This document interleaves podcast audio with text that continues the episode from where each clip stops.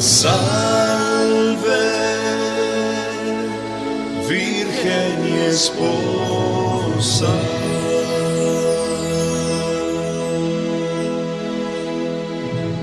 Hola Colombia y a toda la cristiandad que a esta hora se une a este su programa Historia de la Iglesia Católica, las promesas de Dios que nos ha dejado en el Génesis, en el Éxodo, ¿por qué soy católico? En esta edición de ¿Por qué soy católico? vamos a hablar justamente de esas promesas de Dios en el Éxodo que se han cumplido de una forma tan clara y que pues las estamos viendo justamente en este tiempo en el tiempo del adviento, de la Navidad, el tiempo de la promesa cumplida. Habíamos hablado en el programa anterior de cómo y de una forma tan hermosa Dios había prometido a Moisés cosas que se cumplieron y se siguen cumpliendo. Y estas promesas de Dios desde el Antiguo Testamento tenemos que hacerlas nuestras y entender que fueron dadas para estos tiempos, porque si se hubieran cumplido en el Antiguo Testamento, en el tiempo del Éxodo, pues Dios lo hubiera dicho, pero no, Dios lo que hace es que se encarna, Dios viene a mostrarnos esta realidad que... Eh, con su muerte, pero sobre todo con su resurrección, nos está clarificando la promesa de que entraremos en su descanso. Recordémonos que en Éxodo 19.5 eh, había una promesa muy hermosa donde dice, guardaréis mi pacto, seréis entre todos los pueblos mi propiedad particular, pues mía es toda la tierra y seréis para mí un reino de sacerdotes. Así que Éxodo 19:5 nos ha dado una eh, muy clara definición de lo que Dios espera de nosotros. Además, no solamente dice seréis un reino de sacerdotes, sino una nación santa.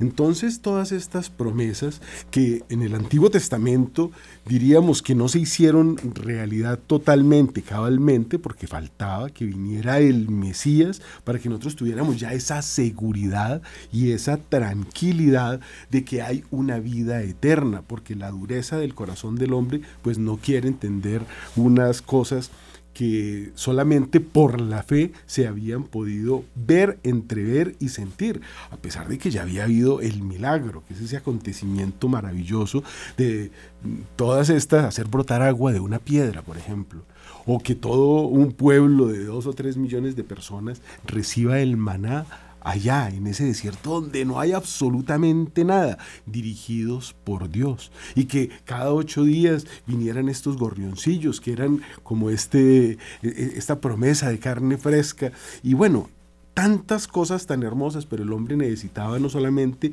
verlas así, sino que necesitábamos ver a Dios encarnado. Somos hechos a su imagen y semejanza. Y esa imagen y semejanza de Dios es muy importante tenerla presente hoy, porque esta creación o esta recreación nos dice la carta a los hebreos, fíjense que ya estoy lanzándome al Nuevo Testamento, pero nos va a hablar exactamente de lo mismo, porque el Nuevo Testamento compara a Cristo con Moisés, y voy a abrir comillas aquí para leerles esto. Por lo dicho, hermanos, hermanos santos, que compartís el mismo llamamiento celeste, considerad al enviado y sumo sacerdote de la fe que profesamos a Jesús, fiel al que lo nombró, como lo fue Moisés en la entera familia de Dios. Moisés ciertamente fue fiel como criado en la familia de Dios. Su misión era transmitir lo que Dios dijera. Cristo, en cambio, como hijo que es, como Dios mismo, está al frente de la familia de Dios y esa familia somos nosotros con tal que mantengamos firme esa seguridad y esa honra que es la esperanza. Atención hermanos, que ninguno de vosotros tenga un corazón malo e incrédulo que lo lleve a desertar del Dios vivo, dado que dice, si hoy sois su voz, no endurezcáis vuestro corazón como en el tiempo de Masá, que fue, recordemos, aquel momento en que le da el golpe a la piedra. ¿Quiénes se rebelaron al oírlo? Ciertamente todos los que salieron de Egipto por obra de Moisés temamos, no sea que, estando aún en vigor la promesa de entrar en su descanso, alguno de vosotros crea que ha perdido la oportunidad. Hebreos 3, del 1 en adelante. Bueno, y entramos al capítulo 20 del libro del Éxodo, donde están todos los mandamientos de la ley de Dios. Y a mí me llama mucho la atención porque es que es Dios, eh, imaginémonos, ¿no? Está el pueblo todo junto a la montaña. Sube Moisés, ¿no? Y el pueblo empieza a oír los truenos, los relámpagos, o sea, ve algo sobrenatural que lo aterroriza. Esto es muy curioso porque nosotros ya no vemos eso. Nosotros vemos todo natural, vamos a la Santa Misa, nosotros sabemos que la Santa Misa es el sacrificio incruento de Jesús en la cruz, es decir, es algo terrible, estamos presenciando la crucifixión de nuestro Señor, toda su dolorosa pasión, muerte y resurrección en la Santa Misa. Pero nuestros ojos no lo ven. En este momento el pueblo de Israel en el libro del Éxodo en el desierto ve algo que se llama el terror de Yahvé. Es un Dios terrible, es un Dios poderoso, es un Dios asustador, temible, que, cualquiera, eh, vamos a leerlo más adelante, ellos temblaban al oír esos truenos, ellos temblaban del susto tanto que le dijeron a Moisés, ¿sabe qué? Mejor hable usted con él y usted nos cuenta, porque está, esto es terrible, esto no, no lo soportamos, esto nos llena de pánico, de susto, de miedo. Y, están presenciando esto y viene Dios. Y el, primer versículo del capítulo 20 del libro del Éxodo dice, entonces Yahvé pronunció todas estas palabras, a saber, yo soy Yahvé tu Dios que te ha sacado del país de Egipto, de la casa de los esclavos. No tendrás otros dioses frente a mí. Versículo 3, no tendrás otros dioses frente a mí. Entonces les está diciendo, ¿están viendo mi terror? Yo soy el que los libere. ¿Están viendo mi terror? Yo los quiero libres de la esclavitud. Todo pecado es una esclavitud. El demonio nos quiere esclavizar. Óiganme bien, queridos oyentes de Radio María en Colombia y en el mundo. El demonio nos quiere esclavizar. Cuando una persona se preocupa demasiado por el qué dirán y vive pensando en eso, es un esclavo del qué dirán. Cuando una persona tiene una pareja pecaminosa, es un esclavo sexual del otro. Cuando una persona eh, se acostumbró a decir mentiras, y tiene que seguirlas diciendo para quedar bien, se vuelve un esclavo de la mentira. Y podemos decir que todos estos vicios que estoy mencionando son demonios.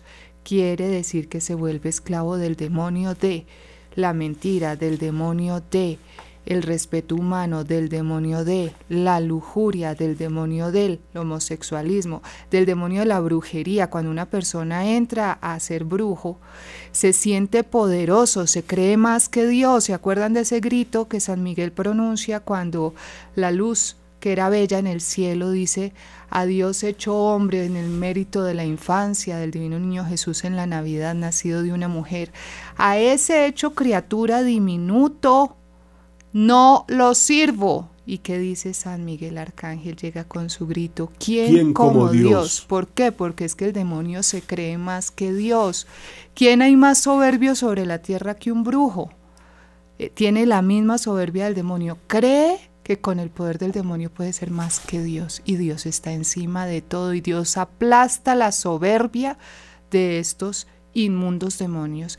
Entonces, cuando una persona se dedica al pecado consciente o inconscientemente, ¿no?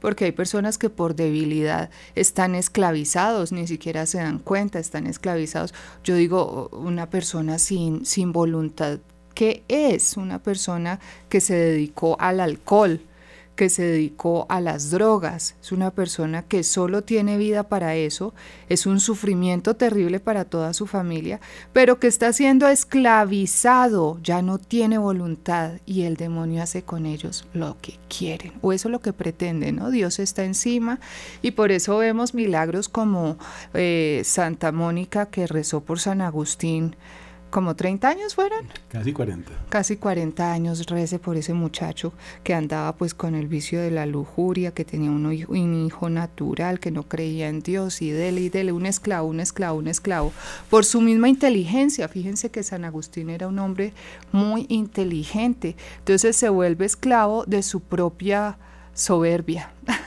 porque se cree más que los demás y que tiene la razón y no baja la cerviz, como dice la Sagrada Escritura, hombres de dura cerviz para adorar al Dios verdadero. Entonces fíjense que Dios lo que quiere es nuestra libertad, Dios lo que quiere es nuestra gloria, por eso nos creó, si no, no nos hubiera creado. Dios quiere nuestra felicidad eterna con Él en el cielo, pero entra un personaje en nuestra vida que es el que nos impide llegar a la tierra prometida y que el Señor nos enseña, ¿usted quiere ir al cielo? Combata pues, hágale. Y entonces esto es lo que hemos venido leyendo, esa, esa lucha contra Malek, donde Moisés está sentado en la piedra, que ya le pusieron una piedra debajo entre Aarón y, y Ur y entonces, eh, mientras Josué está combatiendo, él levanta los brazos y gana, gana el pueblo de Israel. Pero si los baja, si se cansa, pierde. Ese es el combate de la vida. ¿Para qué? Para que el demonio no nos esclavice y no nos impida ir a la tierra prometida. Yo soy el Señor, su Dios, dice el Señor. Desde la Shekinah o la Shekinah. Esto lo vimos, aunque no lo tengamos muy presentes todos, el 31 de diciembre del año 2022. Siempre esta nube se posaba encima de la tienda. Shekinah es la gloria de Dios. Es la gloria de Dios que se expresa en una nube, una nube que baja. Un misterio. Un misterio tremendo. Si ustedes recuerdan, Que ese lo cubre 31 todo. de diciembre, la cúpula de la Catedral de San Pedro desapareció. Bajó la nube, la Shekinah. Era la fecha de la muerte, estamos cumpliendo ya un año, de Benedicto XVI. Es una cosa que no se había visto nunca así. Hay cualquier cantidad de fotos como para que recordemos que esta gloria de Dios se hace presente no solamente cuando Dios nos quiere hablar físicamente, ya no lo hace porque le pedimos que no lo hiciera, que te hable a ti, porque el solo sonido de la voz de Dios los mataba, caían muertos. Moisés, Moisés quedaba radiante, por eso vemos allá en Florencia esta estatua de Moisés que tiene como unos rayos que le salen de la cara. Esos son los rayos que él, por haber visto a Dios, Irradiaba. irradiaba, emanaba, porque era la- la presencia de Dios en él. Sí, lástima que ya que menciona la cúpula de la Basílica de San Pedro, está sucia, está oscura, Manchada. está, o sea, eso que antes daba ese resplandor de gloria y de grandeza de la iglesia, está Hay unas fotos tan bonitas qué de pesar, 1830. pobre iglesia. Estas que les voy a contar es algo muy interesante porque tiene mucho que ver con el dogma del 8 de diciembre, la Inmaculada Concepción de la Virgen María. Esa noche de las velitas no son tales velitas. Esa noche es que toda la cristiandad en el mundo entero prende unas velas haciendo una rogativa universal para que se dé un dogma. En la cúpula de San Pedro se encendieron también estas velas. Hay videos y hay fotos que son de las primeras que se tomaron 1830, llenando de velas, velones, faroles, llámenlo como quieras, son unos velones gigantescos para iluminar toda la cúpula. No se había eh, inventado la electricidad.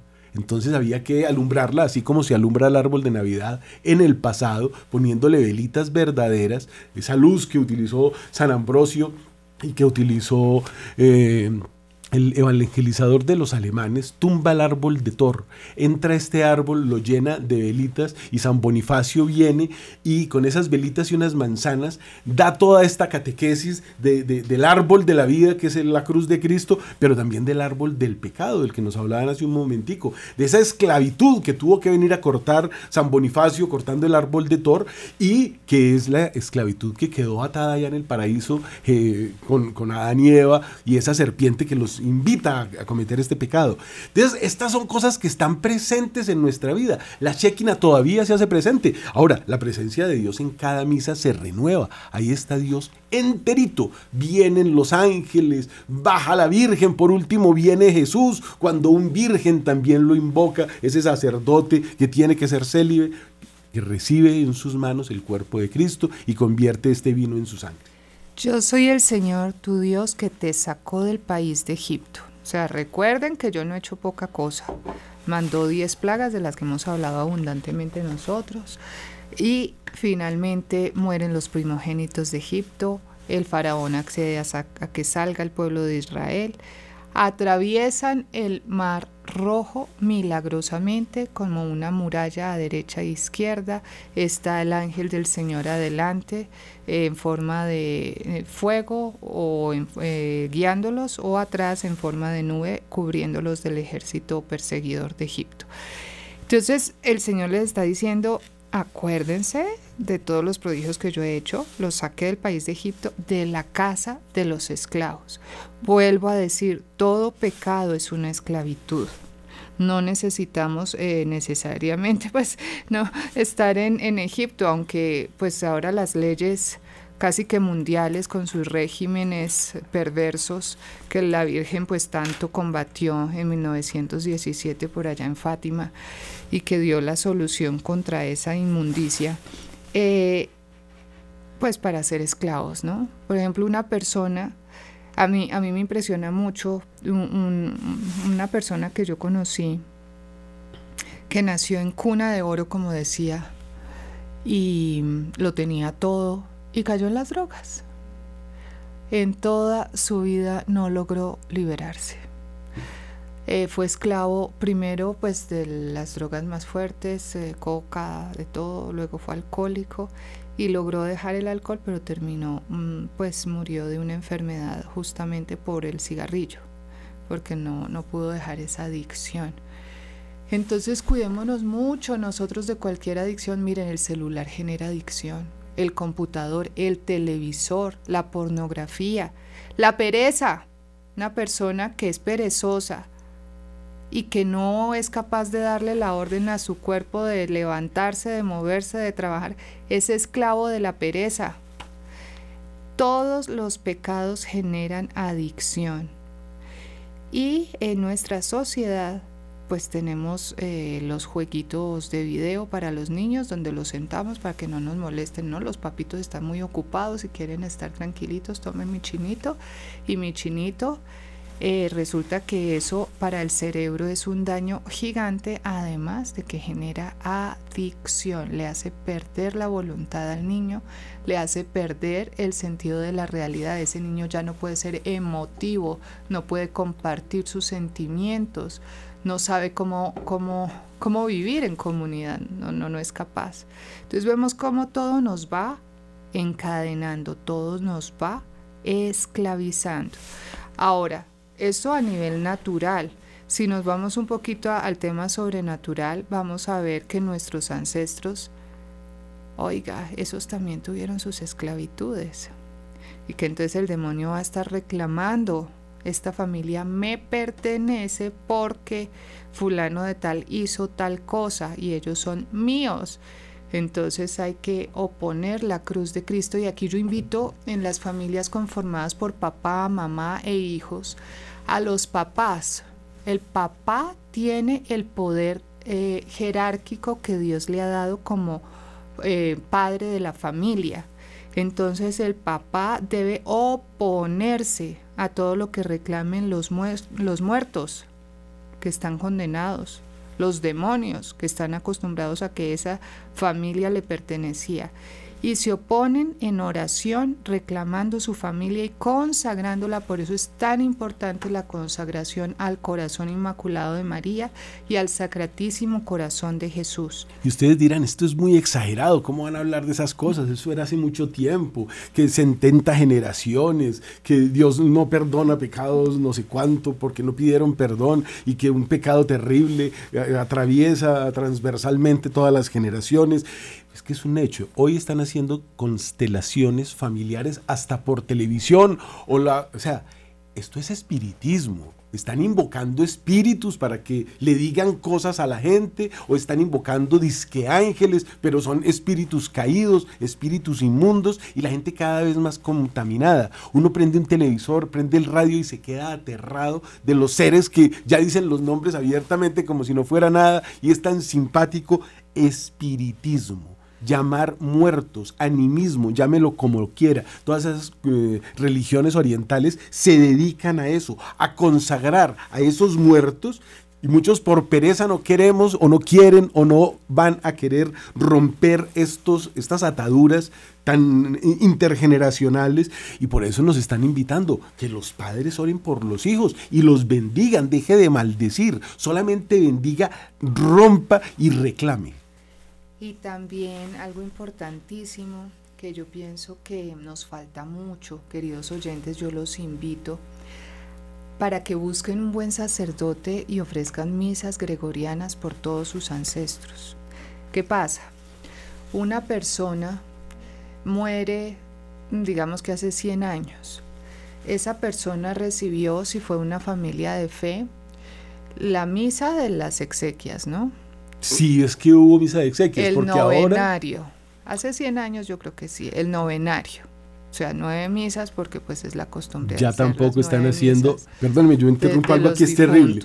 Mire que cuando estén enterrando a alguien, la persona que está haciendo la misa, si es que hubo una misa, sea un sacerdote. Porque es que ahorita está llegando un señor y que no es sacerdote, pero se disfraza. Y la gente creyó que se hizo una exequia. Exequia es pedirle a Dios que abra las puertas del cielo para que reciba esa alma. Es una petición enorme que la tiene que hacer un sacerdote. Lo que pasa es que sí, yo he visto muchas eh, de estas eh, planes de exequiales donde supuestamente incluye la misa y va uno a la iglesia y resulta que no es un disfraz, es el vestido autorizado por la iglesia de los diáconos, pero uno eh, pues que no conoce, no se da cuenta, no se percata, pero cuando comienza la supuesta liturgia por el difunto, no hay consagración porque no es un sacerdote, es un diácono, entonces solo reparte la comunión, lee la palabra y reparte la comunión. Y eso eh, para los difuntos, pues no porque es el sacrificio, lo que dijimos hace un instante, la misa es el sacrificio de Jesús en la cruz y son todos los méritos de la pasión de nuestro Señor Jesucristo, vida, mm, pasión, muerte y resurrección eh, que se ofrecen por el alma del difunto para expiar todos sus pecados. Entonces sí es muy importante que pidamos que esa, esa celebración litúrgica sea de verdad una santa misa, no una paraliturgia. Y estar atentos porque eh, pues es necesario el santo sacrificio del Señor para expiar los pecados del muerto. Pero entonces sigamos en mi ejercicio. Supongamos que estamos hace 100 años, es 1923. Eh, se muere una persona, hacen las exequias, supongamos que es con la misa pues normal. Eh, luego un novenario, nueve, días por eh, el difunto. Y ahí para y vuelve la misa del mes al mes de, muerto, si es que la familia se acuerda, y póngale que le celebren la misa del mes por un año y eso sería mucho. Estamos hablando de 12 misas más 9 del novenario, son 19 misas. 12 y 9, no, son 21. Entonces, 21 eh, misas. Y el difunto pasa años y años y años en el purgatorio porque nadie más se vuelve a acordar de él. Entonces esa persona que murió hace 100 años, imagínense, lleva 100 eh, años en el purgatorio y nadie reza por él. Y un día en el purgatorio son como 100 años en vida, es decir, no se imaginan ustedes lo que puede ser este dolor, porque el purgatorio es el sitio más alegre del mundo, porque usted ya sabe que no se condenó, pero tiene que pagar con los horrores y dolores del mismo infierno todo lo que hizo y en el pecado en que más se especializó. Sabe que va a salir y tiene la esperanza, no como los condenados. Pero el sufrimiento es terrible. Exactamente. Y es tan importante esto, queridos oyentes, que eh, como obra de misericordia eh, espiritual, la Santa Iglesia tiene los siete eh, mandamientos que son rezar por los difuntos, es, una de las obras de misericordia espiritual, porque ellos están sufriendo mucho y nosotros podemos ayudarlos. Entonces, eh, en la medida de lo posible, queridos hermanos míos, busquen un buen sacerdote y ofrezcan 33, 33 misas, que son las misas gregorianas, por el alma de los antepasados. Yo voy a dar un pasito más, qué pena interrumpir nuevamente, pero es que ahora llega usted a la misa de exequias, si es que hay una misa, y le dicen, no, ya está en, en- en la gracia del Señor, ya está en el cielo disfrutando de la vida eterna, en la más impresionante maravilla, imagine lo que se le dé en el cielo. Y uno se pregunta, uy, ¿cuántos dicen que el Padre Pío tuvo que pasar por el purgatorio? ¿Cómo habrá sido este que supera al Padre Pío? Porque no tuvo que pasar por el purgatorio. Esto tuvo que- No, le están Santa diciendo una mente. Exacto. o sea, Santa Faustina dice que le tocó ver que el Señor le mostraba que le tocaba un día de purgatorio a Santa Faustina, con todo lo que sufrió, con todo lo que ofreció, con todo lo que rezó. Santa Gema, es y decir, entonces el Señor se lo cambia por más sufrimiento en la tierra y ella acepta, por eso ella pues es 10 santa. años, una cosa Pero se, se paga, digamos, preferible, mucho más fácil y más barato. No le apliquen la eutanasia, lo están condenando al infierno. Esos, cualquier dolor aquí está reparando un purgatorio que tiene unos dolores que no podemos imaginar. Hay una cosa que se llama la pena de sentido. Cuando una persona no tiene una mano, le falta un dedo, no tiene un miembro, o incluso usted a veces siente una piquiña en un punto de la espalda indefinible y usted trata de rascarse y no lo encuentra y no le... Eso es la pena de sentido. La mano que duele y no la tiene y es un dolor aterrador. El que no tiene dientes pero siente un dolor de muelas terrible. La pena de sentido. Sucede que cuando un león caza a un ciervo, cuando le pega ese mordisco tan horrible, todos los eh, nervios de ese ciervo se paralizan y ya no siente nada. Y se lo pueden hasta estar comiendo vivo, pero ya no siente nada, porque el sistema nervioso central se paraliza. Entonces usted se quema la mano y en ese instante siente un dolor, pero después ya no hay más dolor, porque todos los nervios se paralizan. Pero la pena de sentido es directamente en el centro del dolor, en el espíritu, el dolor físico más aterrador. Eso es el purgatorio.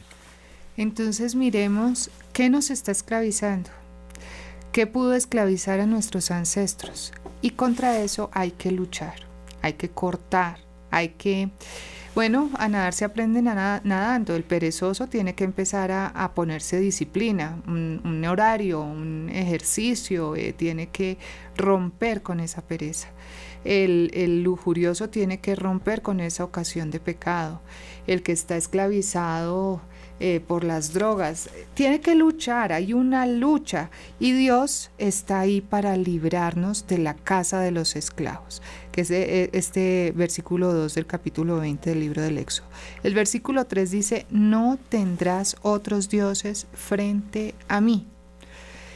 Y esto sí que me preocupa, porque estamos en una época en que se ha, no sé, digamos que difundido de una manera eh, tan, tan popular a través de los medios de la comunicación la brujería, el satanismo, y la gente está como loca acudiendo a ese tipo de fuerzas. eh, que, digo yo que esto se basa en la soberbia porque se creen más que Dios, pero pues llega el Señor, espera, pero, pero el momento de Dios llega y suya es la victoria, el honor, la gloria, el reino por los siglos de los siglos. Amén, aleluya.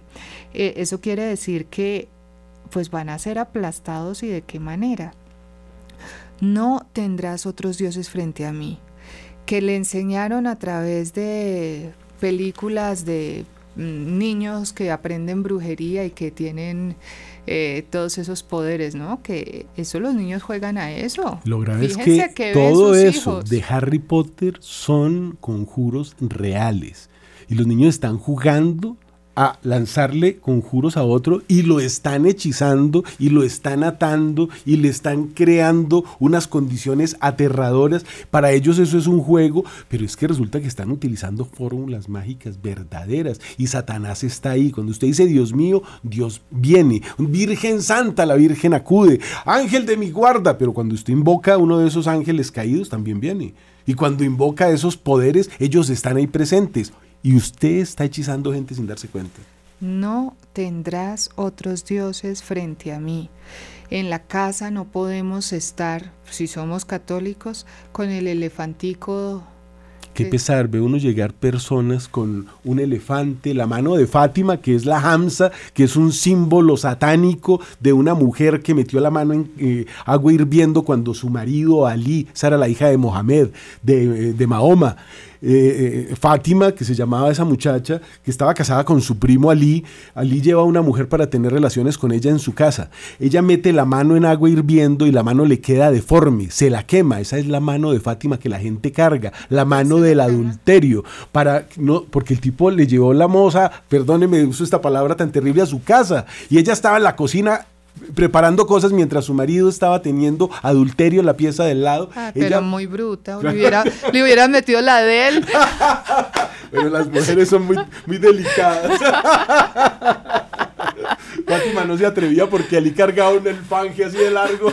Eran unos salvajes las guerras que hicieron. Destruyeron la iglesia, la siguen destruyendo. Ahí está la Agia Sofía, la iglesia más hermosa de toda la cristiandad en Constantinopla, que ahora está en Estambul, Turquía. Y la gente se va a hacer turismo, meterse en una iglesia convertida en una mezquita. Esos son los musulmanes. Ese Ali hace eso y ella eh, la mano del adulterio es la que la gente carga, los, judíos, los musulmanes, todos los pueblos de Oriente la cargan contra los cristianos, porque dice el Corán que a la cristiana hay que violarla. Entonces usan el ojo de Horus, que es el ojo de Satanás, un ojito azul con un puntico negro, y se lo ponen a esa mano, y se cuelgan la hamsa, y se ponen el rosario, y se ponen el ojo de Satanás, y, y dicen que es que están cubiertos, y se ponen el detente. ¡Ojo! Está haciéndole eh, morrecillas al demonio con la sangre de Cristo, con el detente, con el Cristo.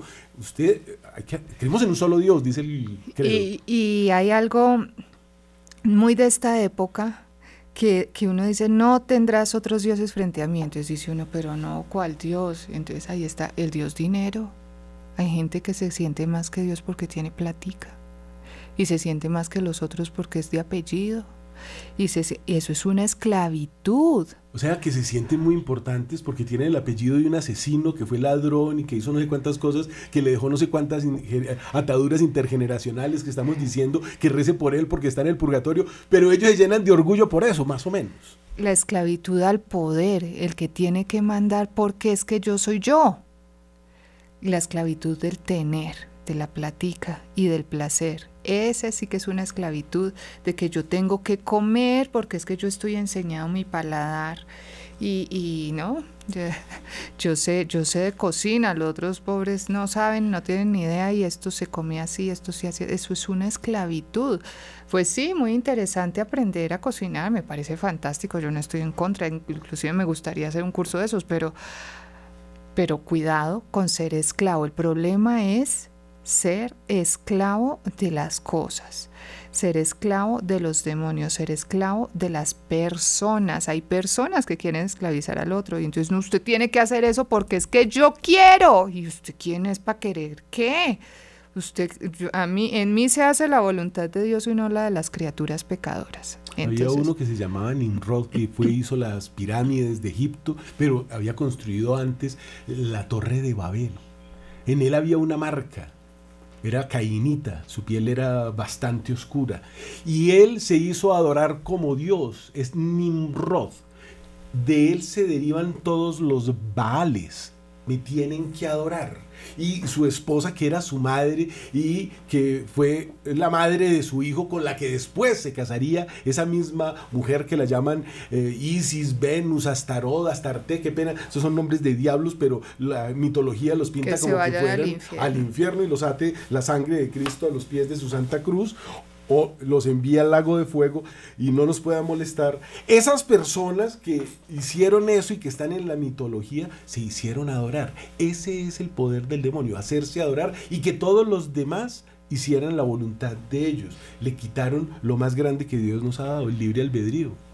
Eh, esto que estamos hablando me hace acordar de esa lectura de la Sagrada Escritura que nos recuerda, creo que es en el libro de los Macabeos, que este libro no lo aceptan las Biblias protestantes, ¿no? Porque eh, pues demuestra la existencia del purgatorio, ellos no quieren nada de purgatorio. Pero puede ser si nuestro Señor Jesucristo leía la Biblia donde estaban los macabeos, ¿cómo podría alguien llamarse cristiano si no acepta lo que Cristo leía? Un absurdo. En este libro hay una historia de una mamá que tenía siete hijos, pero resulta que llegan unas personas a dominar y a querer que se haga lo que ellos quieren. Y les dicen que tienen que comer carne de cerdo, que para eh, los judíos está prohibida por su ley. Y el, el problema no era tanto la carne, aunque pues sí era un problema, sino que tenían que renegar de su Dios para adorar al Dios que ellos querían. Fíjense cómo son de caprichosas las personas. Usted tiene que hacer lo que yo quiero porque yo quiero, punto. Eso no es así. Entonces, ¿qué hizo esta mamá? Decirle a sus hijos, miren, yo los llevé en mi seno, yo los cuidé, pero para Dios, yo los crié para Dios. Así que ustedes no coman eso, no blasfemen de su Dios y si los matan, pues que los maten.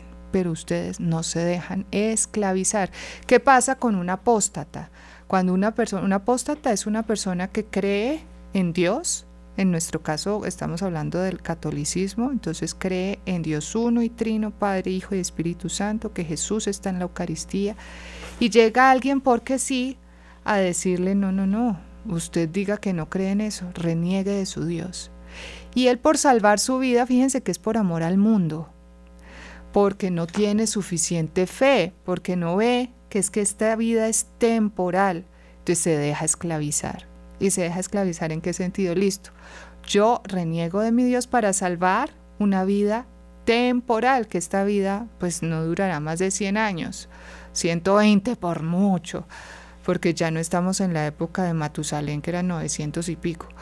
Pero entonces cambio mi vida eterna, mi felicidad eterna con Dios, por 100, 120 años en esta tierra, esclavizado por esa persona que me hizo renegar de mi Dios y haciendo lo que el otro quiere.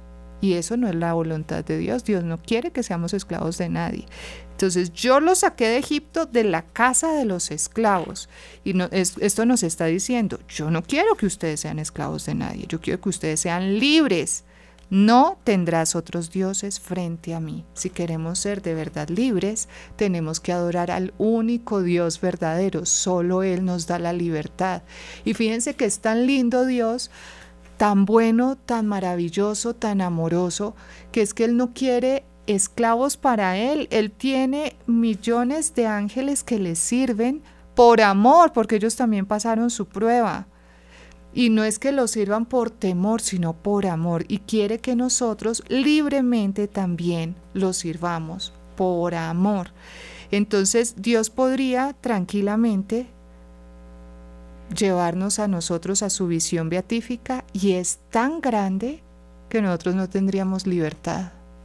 No tendríamos la opción de decidir Ajá. libremente si adoro a Dios o no. Imagínense nada más, regresemos a la Shekinah, regresemos al 31 de diciembre allá en la Catedral de San Pedro, con la cúpula que es gigantesca. Solamente en la, la punta de esa cúpula caben 200 personas. La, está tan bien hecha que usted la ve de lejos y parece una capillita, pero es gigantesca, es la cúpula más grande del mundo, desaparecida. Pero no pensemos en esa, que eso no es nada, pensemos en la Shekinah desde la cual salía la voz de Dios y caían muertos, porque con solo escucharlo no podían aguantar esa grandeza, ese gran Dios.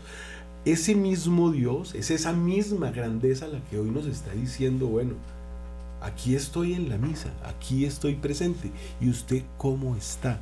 Y hay una palabrita que es muy importante, no te harás ídolos ni imágenes de lo que hay en lo alto de los cielos, pero Él nos muestra su imagen y nos está diciendo, claro, ese ídolo, esa escultura, esa talla, esa, forma de hacerlo es lo que usted, o esa persona, o ese carro, o esa esmeralda, o ese dinero, o ese apellido, usted no lo puede idealizar porque eso es lo que lo está atando a lo que dice, es como una forma de lo que hay en los cielos o debajo de las aguas y no te postrarás ante ellas y no las servirás porque yo soy Yahvé tu Dios, un Dios celoso. Ya me adelanté un capítulo, pero eso, eso es impresionante. Es un Dios celoso. No tendrás otros dioses frente a mí. ¿Qué es un Dios? Un Dios es aquello en lo que ponemos nuestra confianza. A veces confiamos más en las personas que en Dios. Y ese se vuelve, eso se vuelve una idolatría. Cuando yo pongo mi confianza en una criatura pecadora, porque mi confianza tiene que estar solo en Dios. No tendrás otros dioses frente a mí quiere decir que no puedo poner mi confianza en el cuarzo rosado porque me dijeron que esto me trae protección o yo no sé qué cosas de la nueva era, que esa eh, es peligrosísima porque no tiene en sí un dios que diga estoy adorando a este dios, sino que son los mismos elementos de la naturaleza. Nosotros no estamos aquí para adorar ni, ni la que llaman madre tierra, que no es madre, yo insisto, es hermana, es la, la, tierra es hermana, no es madre. Es una criatura. Es que es muy Eh, triste. Ni la tierra, no vamos a adorar ni los árboles, ni el sol, ni el agua, porque ahora los elementales están de moda y entonces en ellos está el poder. Y no, no, no, no, pare, pare, pare. Dios es el creador, de sus manos salió el agua, salió el fuego, salió la tierra, salió el aire, y en sus manos está todo el poder no en las criaturas. Entonces no puedo adorar los elementos, no puedo adorar las piedras, no puedo adorar que más adora la nueva era que nos obliga a poner la... la Les voy a contar una historia la rapidísima confianza en de la eso. nueva era para que usted vea de dónde viene y qué es eso. Hay un señor que es eh, belga que viene a vivir a Venezuela, que ha estudiado ocultismo en la India y que se dedica a eh, eh, adorar a los astros. Los astros, los soles, son criaturas, como es el agua, como es el sol, es un astro más. Y se dedicó, o sea, los planetas. Los planetas, no, las estrellas, Las los astros estrellas. eh, mayores, digamos, las lumbreras, como diría la Biblia. Entonces se dedica a adorar ese movimiento de los astros y hay un gran movimiento de astros que dice que estamos pasando de una era a, a la siguiente. Entonces, que estamos entonces se habla de esa nueva era, que pasamos a otra era, entonces estamos entrando en la era de Acuario, entonces estamos en la era de Pisces, del pez, que por eso se representa a Cristo con el pez, pero ahorita vamos a la de Acuario, que es la del ¿Y qué es eso? Es que un tipo, un turco o un árabe o el mi- mismo Nimrod se dedicó por la noche a observar las estrellas porque no había luz y no había nada más que hacer y le puso nombre caprichoso a las formas que habían en el cielo y ahora adoran y dicen que esas formas que hay en el cielo que son criaturas de Dios como una piedra chiquitica ese sol puede que sea muy grande pero también es una criatura de Dios que es superior a todo eso es la nueva era. Y nos viene al mundo entero de este señor belga que se fue a vivir a Venezuela que llevaba una vida terrible y de ahí nace la nueva era y la gente se dedica a adorar el paso de era de, de Pisces a Acuario usted se puede imaginar la estupidez Eso significa adorar demonios. Exactamente, estamos Porque- hablando criaturas. porque se están adorando y se está doblando la rodilla frente a unas criaturas que no son el Dios verdadero. Otra cosa que a mí me llama mucho la atención, que están reviviendo, porque es que la televisión es un, entre comillas, porque no es la palabra adecuada, es un evangelizador de lo que quieren establecer en el mundo, ¿no? Entonces están ahora muchos muñequitos animados hablando de lo que era antes Atenas, Zeus, todos los dioses griegos y los están eh, reviviendo para que los niños, los jóvenes pongan su confianza en eso, en el dios del agua, ¿cuál era? Que ahorita hay una película que está de moda de, eso, pero es con, con estos dioses del, del Olimpo. Es una cosa terrible y muy triste porque el emperador Teodosio en el edicto del 380 o el 400 prohíbe la adoración a los dioses olímpicos que son ángeles caídos. San Pablo habla de ello, pero San Juan, que hoy es una fiesta tan especial, nos dice, ojo, porque sé dónde moras, en el trono de Satanás. Eso está en el Apocalipsis. Allá el trono de Satanás era el trono de Zeus. Se desentierra, que estaba allá en Éfeso, se lleva a Berlín. En la Segunda Guerra Mundial los rusos se lo roban después de que los eh, alemanes pierden la guerra. Y ese es el mausoleo de Lenin en la eh, Plaza Roja de Moscú, el trono de Satanás reviven los dioses olímpicos y ahora todos son las películas con los dioses olímpicos y se hacen los juegos olímpicos con la luz del sol y un espejito. Mire que nos están engañando con espejitos. Prenden una llama y esa es la llama olímpica que le da la vuelta a todo el mundo y nadie sabe esto, pero todos adoran a los dioses olímpicos. Qué cosa tan triste revivir los demonios que un emperador católico dijo no los adoren más. Y a partir de la Revolución Francesa, en que sacan los cuerpos de los santos que están en todas las iglesias y se ponen a darle patadas a las cabezas de estos cuerpos incorruptos de santos, se inventan el fútbol, año 1890. Eso lo hacen los primeros protestantes ingleses, después lo hacen los alemanes, después se hace la Revolución Francesa y, surge el fútbol. Y hasta los números de ese jueguito y lo que gritan cuando pasa, que no es una cabeza ya, sino un cuero, es el nombre de un diablo. No tendrás otros dioses frente a mí. Fíjense que estoy insistiendo mucho en esto, pero es que está de moda ser idólatras y nosotros como buenos católicos ni nos damos cuenta. Terminamos adorando hasta el televisor y les digo por qué. Porque pasamos más tiempo frente al televisor que ante el Santísimo Sacramento del altar. Pasamos más tiempo frente a un computador que ante el Santísimo Sacramento del altar, perdiendo nuestra vida, nuestro tiempo es oro, acuérdense de ese dicho, y el tiempo perdido los santos lo lloran. ¿Por qué? Porque es el momento de ser santos, es el momento de adorar a Dios con todas nuestras fuerzas, con toda el alma, con toda la mente, con todo el corazón. Es el momento de apoyar a nuestra sociedad, cómo voy a aportar yo algo para que esto cambie. Es el momento en que nosotros podemos decir, Señor, yo te adoro, yo te sirvo a ti, único Dios verdadero, santísima y divina Trinidad. Opto por ti, muéstrame cuál es tu voluntad. ¿Ustedes creen que el Señor no se complace en eso? Nosotros tenemos que adorar al único Dios verdadero y evitar esos otros dioses frente a nuestras vidas, frente a nuestras familias, frente a nuestra sociedad. Yo casi que, que me atrevo a decir que este, esta moda de ahora que es el aborto es un sacrificio de adoración a los demonios. A uno particularmente que se llama Moloch, qué pena que he mencionado los nombres propios, existen inclusive los eh, altares a ese dios y eh, hay una cosa que es muy triste de la que va a hablar que se llama la risa sardónica. La mayoría de la gente no sabe qué es eso. Resulta que ese demonio que acabo de mencionar, no voy a decir el nombre nuevamente, le hacían unas estatuas de hierro. Entonces debajo le ponían fuego y las mujeres llevaban a sus hijos y se los ponían en sus brazos y cerraban la tapa. Los gritos de dolor en ese fuego que se formaba asaban al bebé vivo y esos gritos salían por las hendiduras que formaba este, eh, este altar, digamos, y sonaba como una risa. Eso es lo que llaman la risa sardónica el dolor de un niño muriendo, llevado por su propia madre.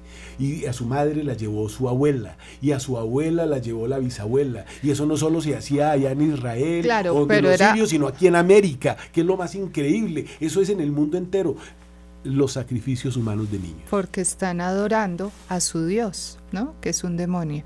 Pero en nosotros el catolicismo no quiere eso. El Señor Jesús se hizo hombre y Él mismo se ofrece por todos nosotros al Padre Celestial, sin necesidad de este sacrificio humano, sino que el sacrificio nuestro debe ser en el día a día por conservar la virtud, por conservar la entereza de nuestra fe.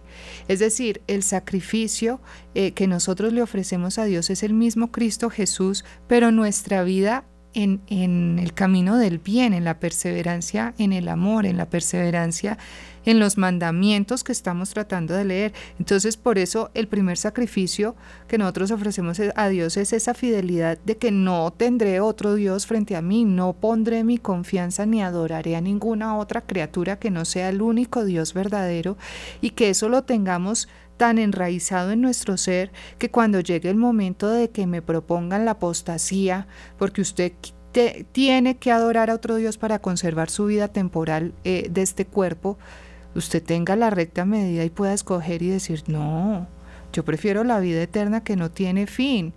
Es que alguien decía que, comparar el tiempo con la eternidad era como, comparar eh, la subida del monte Everest eh, de una hormiguita paso a paso, paso a paso, y que pues eso cuánto tiempo puede llevar desde el, desde la... Desde aquí. Desde aquí, listo, hasta la cima. Eh, esa hormiguita cuánto se va a demorar y que la eternidad es como si cuando llegara al punto más alto volviera a empezar y volviera a empezar y volviera a empezar sin tener fin porque es eterno, no tiene límite. Entonces, ¿cómo vamos a entregar nuestro destino eterno a una condenación, a la tristeza, a la tortura del, infierno, y por, un, pedazo de nada en esta tierra que, que, que, no vale nada, o sea que el sufrimiento es tan, tan corto, tan limitado porque Dios es eterno, o sea, la comparación no tiene medida. Más o menos la comparación puede ser esta. Entonces una mujer por conservar su cuerpo bonito le hace un sacrificio a Satanás de su hijo y lo aborta. Pero ese cuerpo bonito no le iba a durar más de dos o tres años, diez como mucho. Y ahora se ponen cuerpos falsos. Eso es un pecado terrible contra Dios, que es como decirle, no te acepto, no acepto tu obra en mí. De todos modos, eso no le iba a durar nada. Y matan a ese hijo, pero no matan a uno. Cada vez que hay eh, consumo de esos anticonceptivos, que no son anticonceptivos, sino abortivos, está matando el niño que se gestó en esas entrañas. Y es lo mismo que hizo el rey Herodes en estos tiempos, tenemos que recordarlo, porque el único sacrificio que él le podía hacer dentro de su maldad era matar a los niños precisamente, perseguir a ese Dios para que no naciera, siempre buscando Satanás destruir la obra de Dios. Pues allá fue Herodes y por eso lo recordaremos y por la forma como murió, que se lo comieron los gusanos vivo qué cosas tan horribles las que han hecho para conservar su poder un poco de tiempo más. Después de eso habrá vivido cinco años de dolor y angustia siendo devorado por eh, esos gusanos que se lo comieron vivo. Entonces, eh, queridos oyentes, se nos está agotando el tiempo, pero para mí era muy importante resaltar este versículo 3 del capítulo 20 del libro del Éxodo. No tendrás otros dioses frente a mí, porque fíjense que sí los tenemos. Sí los tenemos y nos dejamos llevar por la sociedad. Oiga, qué cosa tan fuerte, que todos lo hacen y yo también. No, hay que tener un poquito de personalidad y sí hay que ser diferentes, pero no ser diferentes por la inclusión que está de moda, ¿no? Que ustedes me entienden mi lenguaje. Eh, ser diferentes en verdad es ser lo que Dios ha querido de cada uno desde la eternidad. ¿Eso qué significa? Usted tiene una misión que Dios le dio. Usted fue creado por una particular voluntad de Dios que espera algo de usted. Y usted no se puede dejar esclavizar por nadie. Usted tiene que hacer esa voluntad de Dios sin tener otro Dios frente a usted. Usted no puede adorar a nadie más, solo al único Dios verdadero y ser lo que Dios espera de ustedes de la eternidad. Decía el doctor Ricardo Castañón, que ha estado en este estudio, que eh, cuando él hizo un estudio científico en el cerebro de un alma privilegiada, acordémonos que él pues ha hecho varios estudios, eh, esta alma tenía pues revelaciones del cielo y el Señor le dice, y pues en el estudio que él hace del cerebro es, es cierta la, la, la manifestación de Dios.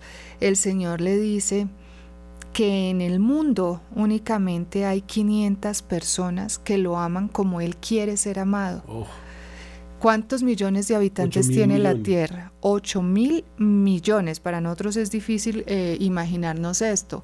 Estamos hablando que Colombia tiene 50 millones de habitantes. Estamos hablando de 8 mil. Pensemos 50 millones de habitantes Colombia, 500 millones de habitantes todo el continente americano, no, un poquito más tenemos acá. 500 millones 350 millones en Estados Unidos. Estados Unidos 350 millones.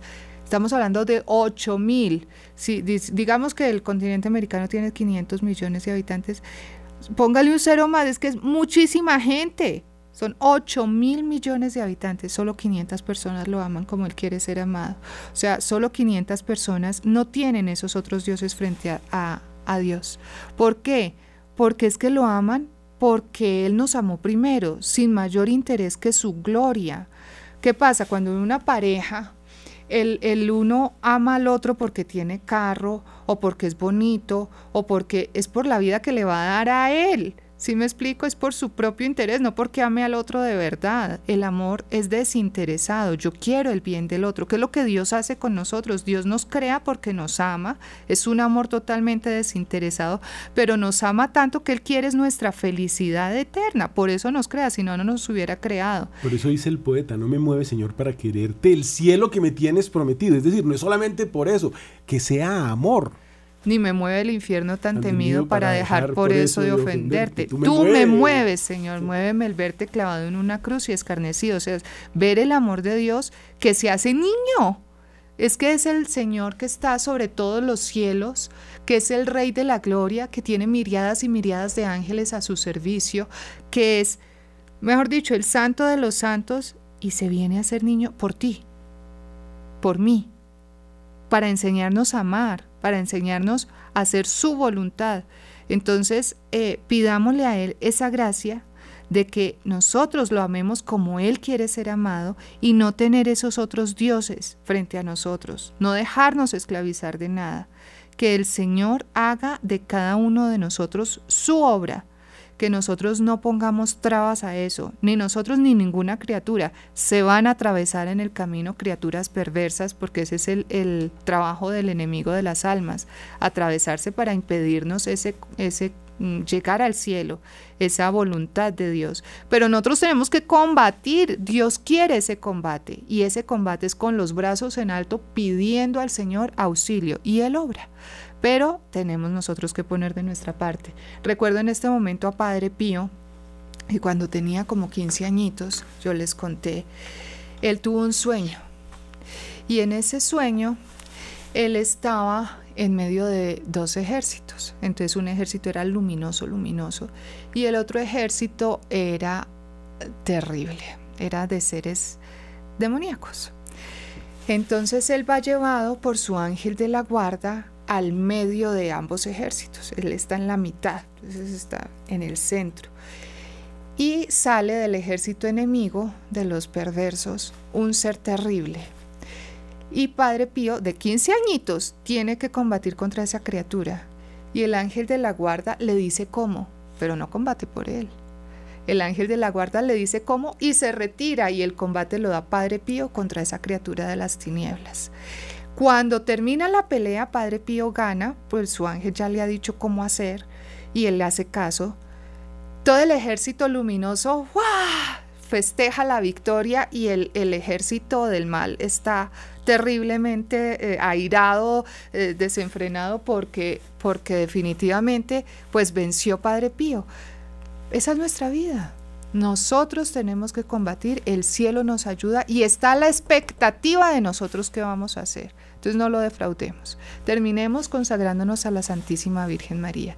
Dios te salve María, llena eres de gracia, el Señor es contigo, bendita tú eres entre todas las mujeres y bendito es el fruto de tu vientre Jesús. Santa María, Madre de Dios, ruega por nosotros, pecadores, ahora y en la hora de nuestra muerte. Amén. Dios les bendiga, hasta la próxima.